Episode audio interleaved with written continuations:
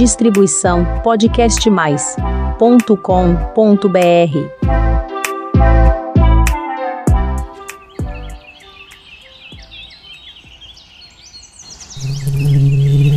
O quê? Eu te benzo, eu te curo com a b do burro? Que que é isso, qualquer um?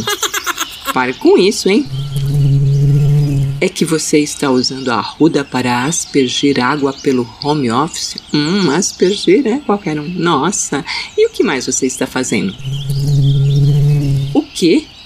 Eu te benzo, eu te saro com a b do cavalo? Mas por que você está fazendo isto? Você viu uma benzedeira fazer isso e gostou, é? Qualquer um, você sabia que o uso da arruda era muito comum no início da formação da igreja para aspergir água benta nos fiéis? A arruda servia como proteção contra mal-olhado e espíritos contrários. Sim, qualquer um é isso mesmo, servia contra espíritos do mal. Eu sei, qualquer um, que não estamos falando no meu canal do YouTube. Lá eu falo sobre espiritualidade, sim. E aqui?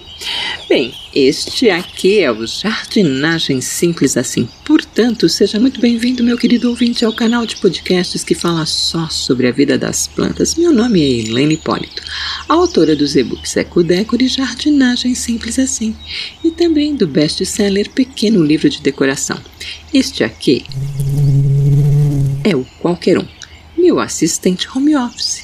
Já a arruda é originária da Europa e tem propriedades medicinais. Muito aromática, pode inclusive ser usada em temperos de carnes e até mesmo em saladas. Não qualquer um na culinária eu não provei a arruda não. A arruda tem nomes populares como arruda doméstica, arruda dos jardins, arruda fedorenta, arruda e ruta de cheiro forte. Seu nome científico é Ruta graviolens. É um subarbusto. O que é subarbusto?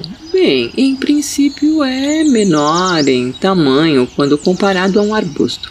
Tem caule lenhoso apenas na base e a partir daí nascem numerosas ramificações. A arruda é considerada uma planta herbácea, que chega a quase um metro. Os galhos, que têm folhas pequenas e arredondadas na borda superior, formam ramos e são utilizados em arranjos florais. Caules, galhos e folhas são verdinhos e muitas vezes chegam a um quase azul. Ao amassar as folhas, logo o forte aroma é percebido. As inflorescências surgem no verão e apresentam pequenas e numerosas flores com quatro pétalas amarelas cada uma. O fruto é do tipo capsular. Sua reprodução é feita por sementes ou estaquias. Quanto mais nova a arruda, mais água deve ser oferecida a ela. Cuidado apenas para que a água possa ser drenada.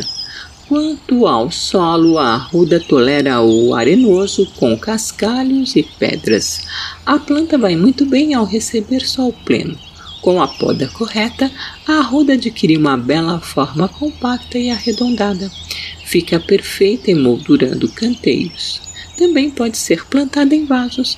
Além de tudo isto, a arruda possui propriedades analgésicas, calmantes, cicatrizantes, anti-inflamatórias, antirreumáticas e a vermífuga. Não, qualquer um, não vamos fazer um DIY só com a arruda não é que agora estamos no final do episódio de hoje, tá? Sim, mas vamos informar ao nosso querido ouvinte que a ruda pode ser utilizada como forma complementar para o tratamento de diversas doenças, como varizes, dores reumáticas, dores de cabeça e cólicas menstruais. Agora vamos dar tchau. Nossa, qualquer um, o que é isso? É o cavalo do Zorro, é? Ele deixou bastante esterco para as plantinhas lá no jardim do home office, foi? Não, qualquer um, não vamos buscar nada não.